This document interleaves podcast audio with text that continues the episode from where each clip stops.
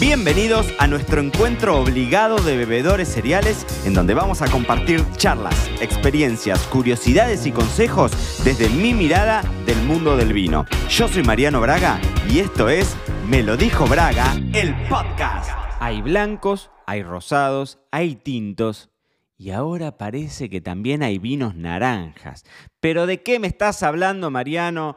Bebedores cereales de mi corazón, bienvenidos a un nuevo episodio de Me lo dijo Braga, el podcast. Y hoy vamos a hablar de esta categoría, que no tiene nada que ver con la fruta, con la naranja, nada que ver con eso. Es una categoría, es un tipo de vino. Vuelvo a lo mismo, como hay blancos, rosados y tintos, también hay una categoría que se llama vino naranja. Y es una categoría que internacionalmente es muy vieja, muy tradicional, muy emblemática, pero que sin embargo hoy está viviendo como un renacer en un montón de rincones del mundo. Para ponerlo, vamos a ponerlo sobre la mesa y, y, aclarar de movida de qué se trata. Básicamente un vino naranja es una uva blanca vinificada como vino tinto. Esa es la idea. Vamos a desarrollarlo. Primero partimos de uva blanca, es decir, la clave para tener un vino naranja es tener como base una uva blanca. Y como les digo que la vamos a vinificar como vino tinto, va a haber ciertas características en el momento de la vinificación que nos va a hacer la diferencia teniendo una uva blanca y no obteniendo un vino blanco. ¿Se entiende? Básicamente, como vamos a tener en cuenta estas, cuestiones de vinificarlo como vino tinto, vamos a tener algunos puntos. Punto uno, la cosecha un poco más tarde de lo que haríamos para un blanco tradicional. Es decir, en general, haciendo una gran generalización, eh, primero vamos a cosechar las uvas para vino espumoso, porque vamos a buscar más acidez que azúcar. Después vamos a, cosechar las uvas para vino blanco, después para vino tinto y después vamos a cosechar las uvas para vinos dulces, ¿no? En general hay millones de excepciones, estamos haciendo como una gran generalización.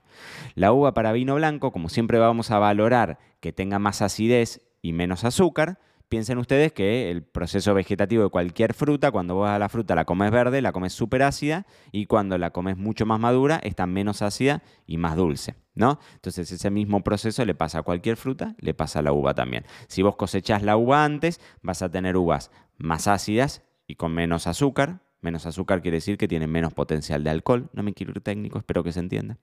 Pero para hacer un vino naranja partimos de una uva blanca y la cosechamos un poquitito más tarde de lo que la cosecharíamos si quisiésemos hacer un blanco tradicional.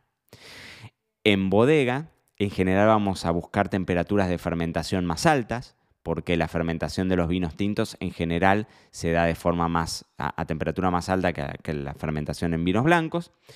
Es muy usual ver vinos naranjas con paso por madera, cosa que en los vinos blancos tradicionales quizás no es tan tan tan habitual.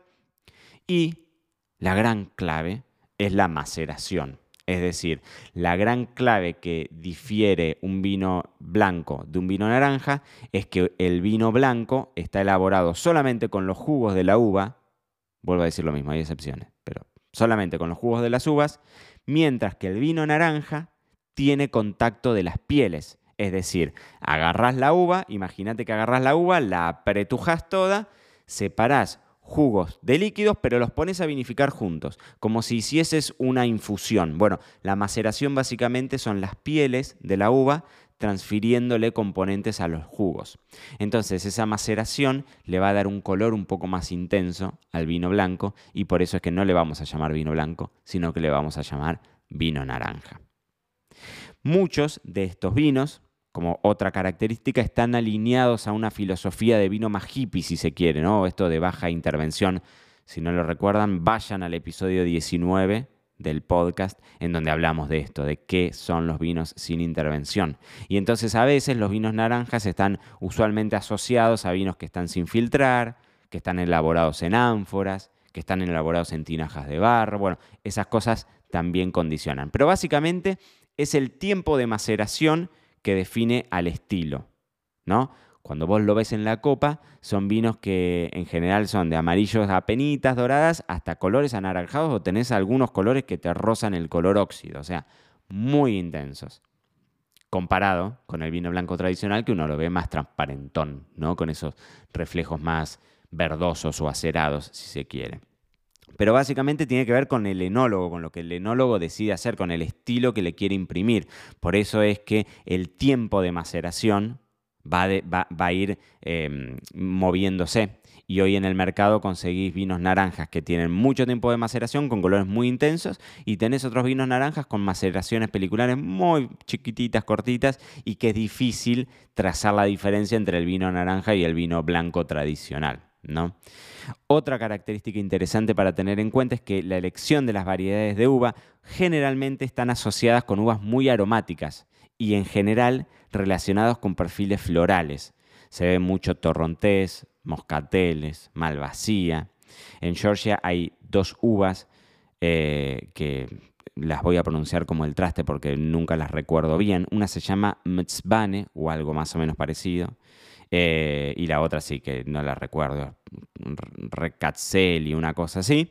Son uvas sumamente perfumadas también, ¿no? Así como la moscatel, la malvasía, bueno, toda la familia de los moscateles, malvasías y demás, que en general están muy asociados a los vinos naranjas. Conseguimos vinos naranjas que son muy perfumados, es parte también del estilo. Y recién les nombraba en Georgia porque básicamente el origen de los vinos eh, naranja están en Georgia, en Armenia, ¿no? Cuando les contaba en algún momento de los vinos que había bebido en la, en la Feria Provine, muchos venían de acá porque a mí me interesa muchísimo como concepto. Y encontrás que mm, la mayor parte de los vinos naranja que están en el mundo terminan tomando como referencia este estilo de Georgia o de Armenia que son tan tradicionales, ¿no? Eh, y, cuando probé, porque a veces uno no tiene la posibilidad de probar 30 vinos naranja de Georgia o de Armenia juntos y aprovechas estas oportunidades para tomar la oportunidad y bebértelos a todos, o por lo menos catarlos a todos. Eh, y la verdad es que hubo de todo. Había algunas cosas que estaban interesantes y otros que realmente no. O sea, que realmente no que tenían como, ¿no? Es, muy finita la línea, y yo obviamente que no soy enólogo, así que no me voy a meter en elaboración, pero es muy finita la, línea en lograr que sean vinos que no se te terminen oxidando, que esa parte rugosa del tanino no se te vaya al demonio, eh, encontrar ese, equilibrio entre conservarle la acidez y que no sean vinos chatos, planos, ¿no? que, te terminan resultando cansadores. Eh, Italia, de hecho, tiene una buena tradición también. Y el otro día estaba leyendo que no tiene nada que ver con el vino naranja, pero acá en España hay una denominación de origen eh, que se llama vino, vino naranja del condado de Huelva, bien digo. Vino naranja del condado de Huelva, así se llama. Pero ese es un blanco que está aromatizado con las cortezas de la naranja, o sea, nada que ver con, este estilo de, de vino naranja. Bueno, Vamos con algunas recomendaciones. Les tiro dos recomendaciones cuando vayan a probar, vayan a la góndola a comprar vino naranja. Muy difícilmente vayan a conseguir vinos naranja en el supermercado, así que acá sí, o háganse amigo de la compra digital y googlean y se meten en alguna tienda virtual que se los pueda conseguir. Y si no, vinoteca, tienda de vinos amiga, preguntan, quiero probar. Don Braga me habló del vino naranja, quiero que me des algún vino naranja. Y ahí van a encontrar algo. Entonces, si tienen un vino naranja, Punto uno. Tómenlo a temperatura de blanco o de rosado. Se puede ir unos grados por encima. Cuando vos vas a la teoría te dicen, bueno, por ahí el vino naranja le, lo podés subir un poquitito más, pero mi recomendación es que nunca más de 14 grados. O sea, eso es temperatura de heladera y cuando lo sacás, frapera. Es decir, balde, un tercio de hielo, dos tercios de agua y listo. Y si esto también tenerlo en cuenta que depende, como siempre decimos, el estilo que sea, ¿no? Si, son, si, es un vino naranjo más viejo o que vos le ves un color mucho más intenso y que seguramente sea más complejo, por ahí la temperatura va a variar en base a eso. Y si es un vino naranja en donde reina la acidez y lo ves súper liviano de color y demás, ahí le podés dar heladero, un golpecito de freezer poco ortodoxo antes, se lo podés dar perfectamente. Y la otra recomendación tiene que ver con el maridaje. Bueno, de hecho en ABC del Maridaje, en nuestro curso, mejor curso del mundo mundial, es espectacular. Ese curso lo lanzamos este año en enero.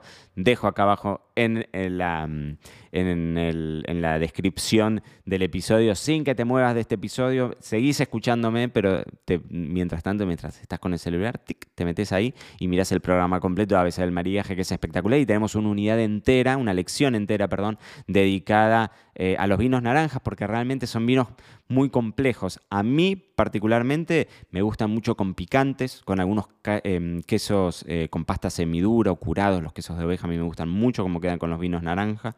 Quedan muy bien con platos con jengibre, o sea, platos en donde domina el jengibre, comida thai, comida india. Para mí esos platos son los que mejores maridajes logran.